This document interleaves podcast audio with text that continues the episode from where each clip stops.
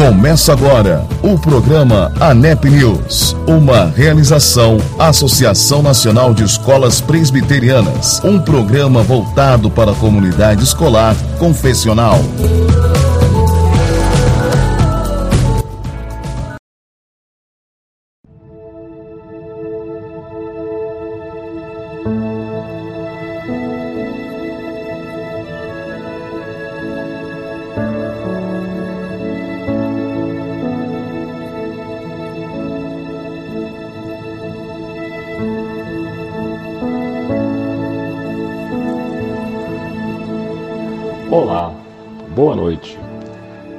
Todos muito bem-vindos ao ANEP News especial sobre a Reforma Protestante.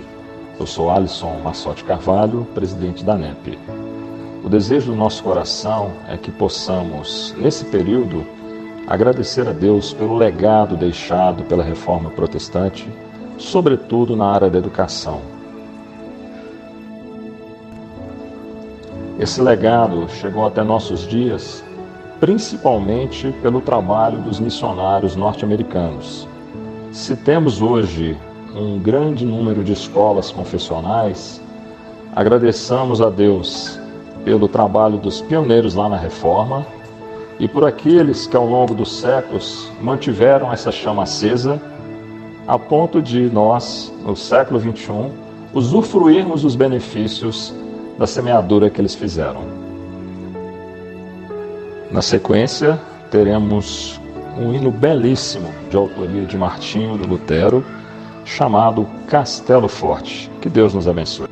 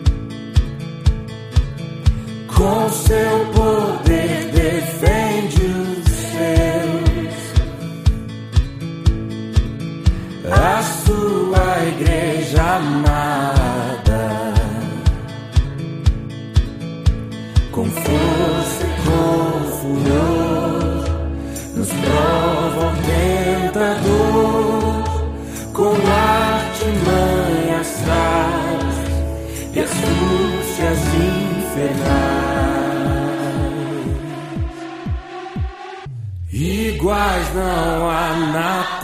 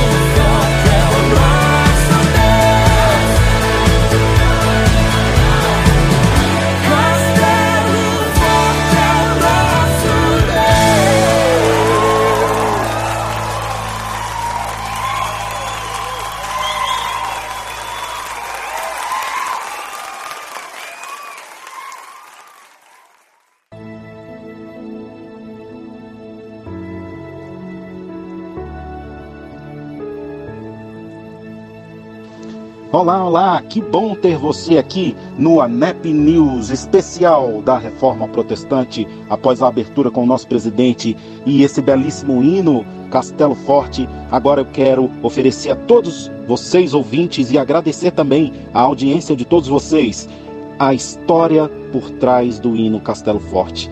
Até já!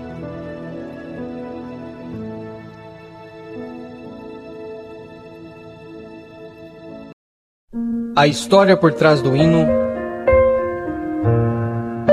Castelo Forte.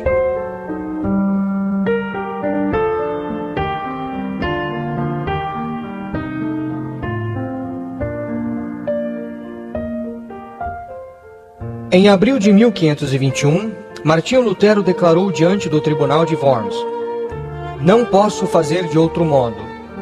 Mantenho o que escrevi. Que Deus me ajude. Suas 95 teses afixadas à porta da igreja de Wittenberg, em 31 de outubro de 1517, iniciaram a maior revolução da história na igreja cristã. A Reforma Protestante. Pregara e publicara com ousadia sobre os abusos, erros e pecados da igreja romana. Por estas e outras razões, o Papa e outros líderes da Igreja Católica queriam a sua morte. Lutero continuou vivo por seu amigo, o eleitor da Saxônia, Frederick Sábio. Instrumento nas mãos de Deus, o manteve no seu castelo em Wattenberg. Outros reformadores antecederam Lutero. John Hus e seus seguidores, morávios sem número, Muitos anabatistas, valdenses e lombardos pagaram o preço máximo da sua fé. Mas Deus salvou a vida de Lutero para que traduzisse a Bíblia do hebraico e grego para a língua alemã. Esta obra levou 13 anos. Em Wittenberg, também pôde preparar outros meios para o seu povo poder ser salvo em Cristo. Precisavam de cultos em alemão para sua compreensão. Precisavam cantar a sua fé e louvar a Deus na sua própria língua. Martinho Lutero é conhecido como o apóstolo da Reforma. Foi também o pai do canto congregacional, pois antes disso a congregação não tinha o costume de cantar hinos. Os poucos hinos que haviam eram cantados em latim, somente pelos oficiais da igreja. Foi ele que introduziu o cântico por toda a congregação. Mas o hino em foco foi considerado como a Marchelsa da Reforma, pois todos os cristãos da Reforma cantavam-no com o mesmo entusiasmo dos patriotas da França. De fato, sendo a letra em música de Lutero, este cântico espalhou-se por toda a terra e tornou-se o hino oficial da Alemanha protestante. Era cantado diariamente por Lutero e por seus companheiros. Até os inimigos da reforma dizia o povo inteiro está cantando uma nova doutrina. Assim, este hino cooperou muito no desenvolvimento da igreja cristã daqueles dias. Foi tão grande a repercussão deste hino que homens ilustres, artistas e músicos de fama usaram-no nos seus temas. O exército de Gustavo Adolfo cantou antes da Batalha de Leipzig. em setembro de 1631. Das grandes ameaças e sofrimentos nascem os nossos hinos. O primeiro hino de Lutero foi consagrado a dois frades martirizados. Intitulou-se O Cântico de Dois Mártires de Cristo em Bruxelas, queimado pelos sofistas de Leuven. Seu hino inigualável, Castelo Forte, foi escrito na hora mais escura na história desse movimento. Perseguições por parte do imperador Carlos V ameaçaram a existência dos chamados protestantes. Lutero mesmo sofria ameaças de morte a toda hora. Sofria fisicamente também. Este hino, escrito em 1529 em Coburg, foi chamado a Batalha de Lutero. James Moffat chamou-o de o maior hino, do maior homem, do maior período da história da Alemanha. Foi cantado com emoção e sinceridade ao longo destes quatro séculos, em milhares de línguas. Define até onde podemos confiar em nosso castelo forte, nosso escudo e boa espada.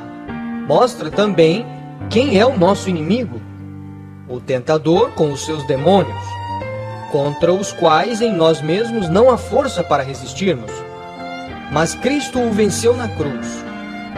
Quem nos defende é o Senhor dos altos céus, o próprio Deus. O grande acusador cairá com uma só palavra. Lutero faleceu em 1546, aos 63 anos, foi casado com Catarina Van Bora, uma ex-freira, e tiveram seis filhos.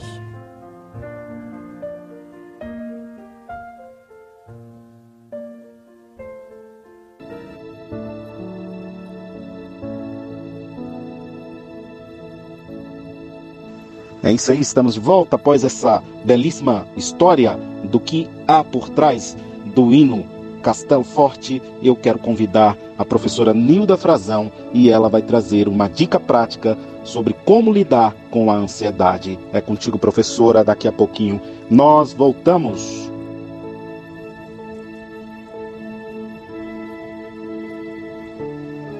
Olá! Com muita alegria trago para você que nos ouve uma dica prática sobre o tema ansiedade, para que você aprenda como lidar com esse grande desafio do seu dia a dia. Vamos lá?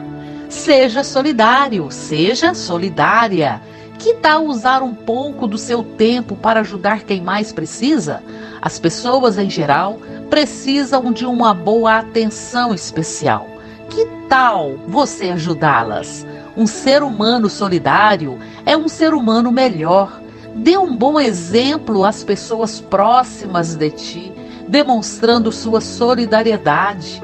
Não pense em retorno jamais. Faça sua parte e com isso o mundo pode ser mais aconchegante e a vida mais humana. Ser solidário é fazer o bem sem esperar que os holofotes apareçam. Ao exercitar a empatia, se colocando no lugar do outro, você se sente melhor consigo mesmo e tenha certeza de que está fazendo a sua parte nesta luta. É mais fácil ficar sentado no sofá o dia todo? Com certeza. Mas, no fundo, ao ajudarmos o próximo, nos sentimos menos impotentes e passamos menos tempo ruminando nossas angústias que nós tenhamos coragem para sermos solidários com todas as pessoas que precisarem. Todas as pessoas passam por momentos complicados durante a vida.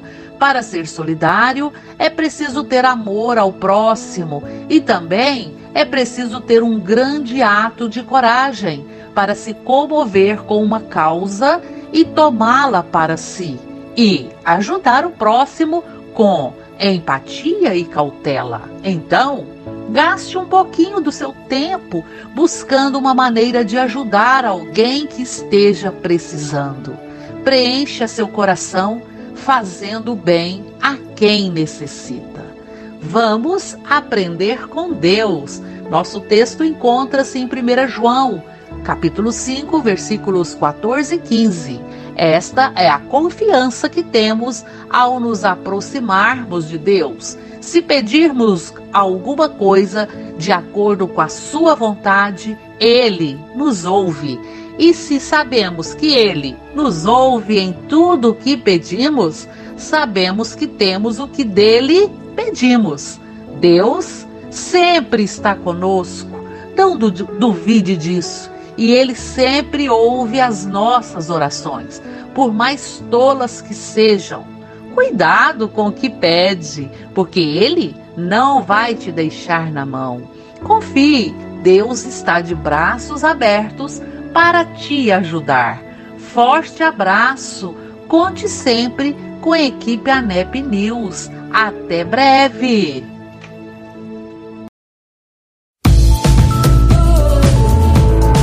Você está ouvindo o programa ANEP News, uma realização Associação Nacional de Escolas Presbiterianas e Edify Education.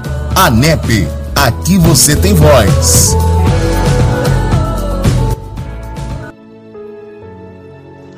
É isso aí, voltamos com o nosso especial Reforma Protestante do ANEP News. Quem foi Martinho Lutero? Agora com essa história você vai entender o porquê do grito da reforma protestante contra a venda de indulgências. É isso aí. Daqui a pouquinho estaremos de volta. Quando Jesus veio ao mundo, ele encontrou um ambiente histórico-cultural totalmente preparado para sua chegada. O apóstolo Paulo percebeu isso e disse que Jesus veio na plenitude dos tempos. O primeiro século da fé cristã é conhecido como período apostólico. Isso porque os apóstolos ainda estavam vivos e batalharam com todas as suas forças pela verdade do Evangelho. Paulo e os outros apóstolos convocaram a igreja a batalhar pela mensagem que foi entregue aos santos e por manter intacto o conteúdo do Evangelho. Foi um período heróico para a igreja, uma vez que, mesmo em meio a situações adversas, os cristãos viviam o Evangelho e testemunhavam a sua fé. Graças à bravura dos pais da igreja, as heresias foram combatidas, o que possibilitou o surgimento da ortodoxia cristã. No entanto, algo aconteceu que mudou para sempre a ética e a teologia da Igreja Apostólica. No início do quarto século, o imperador Constantino se declarou cristão e, em 313, promulgou o Édito de Milão, dando liberdade de culto aos cristãos e integrando o cristianismo à sociedade romana. Não demorou para que o cristianismo se tornasse a religião oficial do Estado. Era o início da Igreja Católica Romana. A igreja, até então simples e comunitária, foi tomando espaço entre a aristocracia até tornar-se uma grande potência financeira de grande influência política e social. Parecia ser um triunfo do cristianismo, mas por volta do final da Idade Média, a igreja cristã já estava completamente fora dos padrões deixados pelos apóstolos. Nesse período de corrupção da igreja, Deus começou a levantar alguns movimentos de reforma que culminaram com o ocorrido na Alemanha sob a direção do monge Martinho Lutero, que visitando a cidade de Roma, ficou escandalizado com o declínio moral dos líderes religiosos. Também ficou indignado com a venda de indulgências promovidas pelo Papa Leão X, que visava com a arrecadação de fundos terminar as obras do Templo de São Pedro em Roma. A fim de denunciar esta e outras ações legítimas da Igreja, na manhã de 31 de outubro de 1517, Lutero afixou as suas 95 teses na porta da Catedral de Wittenberg e, com tal atitude, estava deflagrando o grito da reforma. Aquilo que nossos pais pregaram e viveram estavam alicerçados em alguns fundamentos.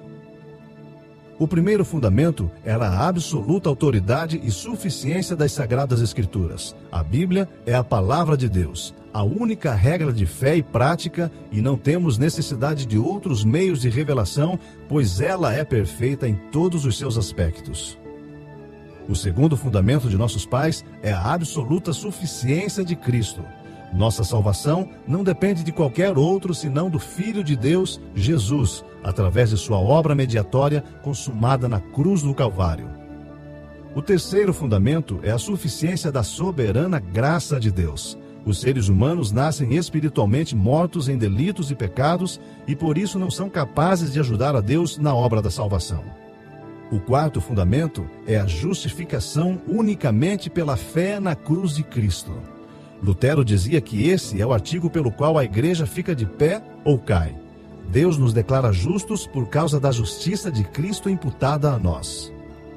Por último, Deus está infinitamente além de qualquer coisa que nossa mente carnal possa compreender. O principal lema dos reformadores era: solo deu glória.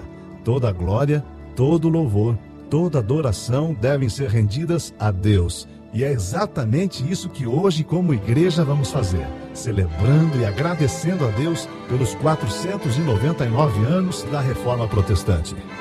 Obrigado, Senhor Jesus Cristo, pelo nosso passado, pelo nosso presente e pelo nosso futuro. A ti pertencem a honra, a glória e o louvor na igreja para todo sempre. Amém.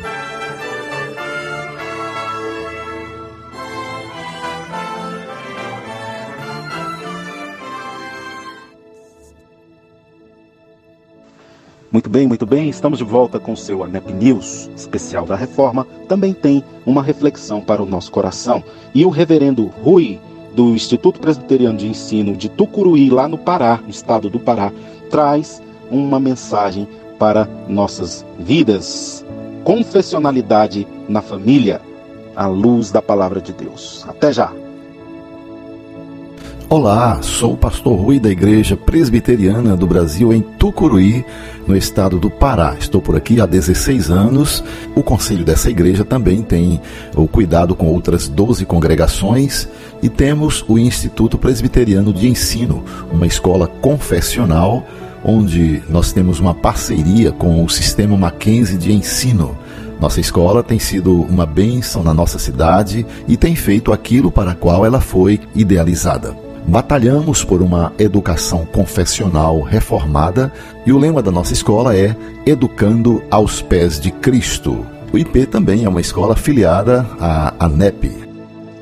Em Josué capítulo 24, versículo 14 e 15 nos diz: Agora, pois, temei ao Senhor e servi-o com integridade e com fidelidade, deitai fora os deuses aos quais serviram vossos pais, da além do Eufrates, e no Egito e servi ao Senhor.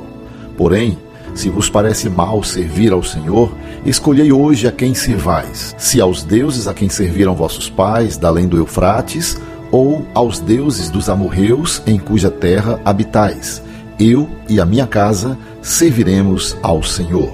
Nós vemos aqui a importância de optarmos por uma confessionalidade onde nós estamos. Aqui no caso de Josué, uma confessionalidade na família.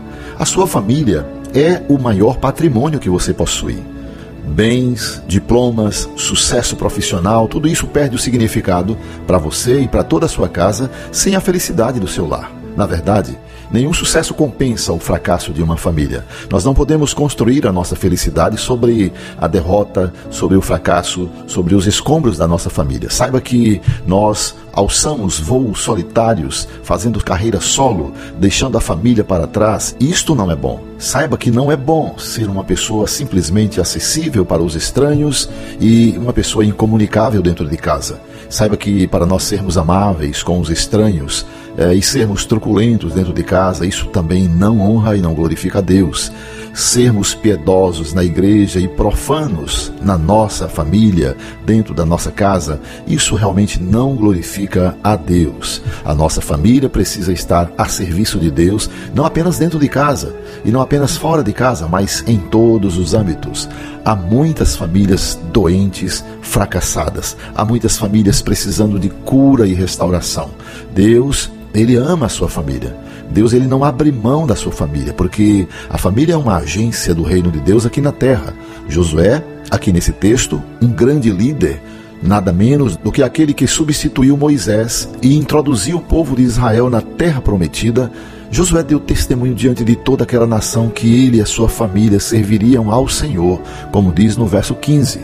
E a essa altura, José tinha prestígio, bem, sucesso, fama, mas nenhuma conquista pessoal diminuiu seu propósito de consagrar sua família a Deus. Nós corremos o risco de priorizarmos outras coisas em detrimento da família. Buscamos a prosperidade financeira, buscamos o sucesso profissional, investimos na formação intelectual dos nossos filhos, disputamos o nosso lugar na sociedade, a nossa proeminência. Embora essas coisas sejam legítimas, nada disso nos aproveitará se nós descuidarmos do que é principal, que é colocar a nossa família e confessar a Cristo dentro da nossa casa. Agora, como nós podemos fazer isso? Gostaria de lhe mostrar nessa palavra breve como você pode realmente buscar uma confessionalidade em família de maneira que você seja um instrumento de Deus na sua casa. Você pode dar um bom testemunho com a sua família através de relacionamentos que sejam de acordo com a palavra de Deus. Nós não podemos servir a Deus sendo uma bênção para o mundo se nós não somos exemplo dentro de casa. O que nós somos no lar é exatamente o reflexo daquilo que nós vamos viver no mundo. Nós vamos refletir lá no mundo. A nossa vida familiar é o alicerce do nosso testemunho para fora dos portões da nossa casa. Uma família onde a esposa não se submete ao marido, antes o trata com desprezo. Uma família onde o esposo trata a sua esposa com palavras grosseiras, com atitudes duras. É, isso não glorifica a Deus. Uma família onde os pais provocam os filhos a ira, tratam seus filhos com amargura, deixando os filhos desanimados. Uma família onde os filhos desonram os pais e rejeitam o ensino, o exemplo. Família como essa não pode servir a Deus e não pode dar um bom testemunho e ser luz para outras famílias. Nós precisamos de famílias que vivam em harmonia, que cultivem relacionamentos saudáveis e, sobretudo, que andem segundo a orientação da própria palavra de Deus. Outra coisa, nós podemos dar um bom testemunho com a nossa família quando nós buscamos abandonar todas as práticas que desonram ao Senhor. O povo de Israel, ao entrar na terra prometida, começou a se esquecer de Deus, a murmurar contra Deus, a imitar o culto dos pagãos, entregaram-se à imoralidade, à idolatria e então fizeram alianças que acabaram destruindo a própria nação. O pecado, ele é sorrateiro. E Satanás, ele usa exatamente o pecado para cometer o seu estelionato espiritual. Pecado parece inofensivo e aparentemente apetitoso, mas aqueles que se entregam a esse pecado acabam prisioneiros atados com grossas correntes. Uma família feliz é aquela que busca santificação, que lança fora da sua casa aquilo que é abominável ao Senhor, aquela família que não põe diante dos seus olhos coisas imundas, que não introduz dentro da sua casa bens mal adquiridos, que não transforma o lar num ambiente de intriga, discussões, amargas e maledicências sem fim. A família feliz ama a Deus, odeia o pecado. A família que é bem-aventurada abandona toda forma de mal e busca ansiosamente as coisas lá do alto, onde Cristo vive. Por fim, nós podemos ter a nossa família confessando a Cristo através da renovação de propósitos que sejam elevados e que glorifiquem ao Senhor. Nós precisamos constantemente rever nossos conceitos, nossos valores e termos coragem para mudar, buscar sempre realinhar nossa vida aos princípios da palavra de Deus. Devemos estabelecer na nossa família a prática do culto doméstico, devemos manter sempre acesa no altar da família a chama da oração. Nós precisamos amar a casa de Deus, tendo o prazer de buscar em primeiro lugar o reino de Deus e a sua justiça. Devemos restabelecer no lar a prática do diálogo diálogo, aquele diálogo que seja regado com compreensão, com amor. Nós precisamos ser cautelosos nas críticas, mas sermos pródigos nos elogios. Precisamos ter disposição para perdoar e jamais guardar mágoas no coração. Precisamos investir mais e cobrar menos. Precisamos fazer da nossa casa o melhor ambiente para se viver. Precisamos, à semelhança de Josué, dizer: Eu e a minha casa serviremos ao Senhor. Que Deus abençoe. Ah, eu não acredito, não pode ser. Acabou mais um ANEP News e este especial da Reforma Protestante ficou incrível e eu agradeço a sua companhia.